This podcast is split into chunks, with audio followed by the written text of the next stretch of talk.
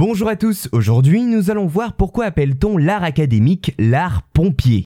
Parmi les nombreux mouvements artistiques qui se développent au 19e siècle, comme le réalisme ou encore le romantisme, un pourrait bien attirer l'attention par son nom qui semble détonner du reste du groupe.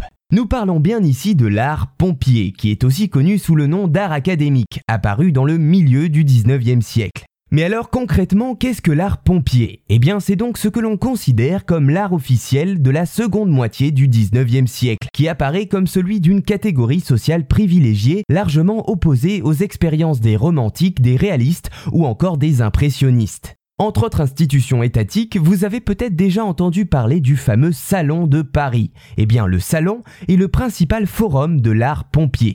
Exposition périodique officielle pour des artistes français vivants, un succès au salon peut assurer la renommée d'un artiste. Néanmoins, ce salon et le jury académique qui l'accompagne sont considérés comme un bastion du conservatisme de l'époque, qui décourage toute forme nouvelle d'art en peinture.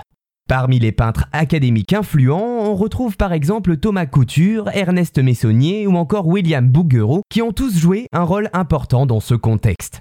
Mais alors pourquoi cet art académique est-il appelé art pompier? D'où cela vient-il? Eh bien tout d'abord il faut savoir que ce surnom était à l'époque utilisé de manière ironique, voire péjorative, pour désigner le travail académique. La grandeur des œuvres, l'esthétique dominante, la profusion des détails et des couleurs lui valent très tôt cette qualification d'art pompier. Quant à son origine, il existe plusieurs hypothèses. La plus fréquente serait le fait que le terme pompier soit inspiré des casques brillants que portent certains personnages dans les grandes compositions notamment celle du peintre Jacques-Louis David, qui rappelait ceux des pompiers de l'époque.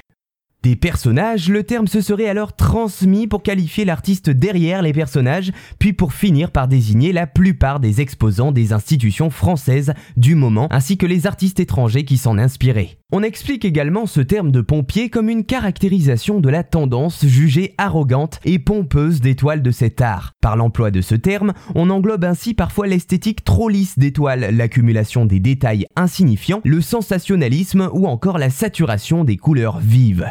Vous l'avez compris, le terme d'art pompier ne qualifie pas un mouvement artistique conscient de lui-même, mais bien une dominante esthétique, rejetée par les mouvements d'art modernes comme l'impressionnisme. Voilà, j'espère vous avoir appris quelques éléments sur l'art pompier et sur l'origine de cette appellation qui sort de l'ordinaire.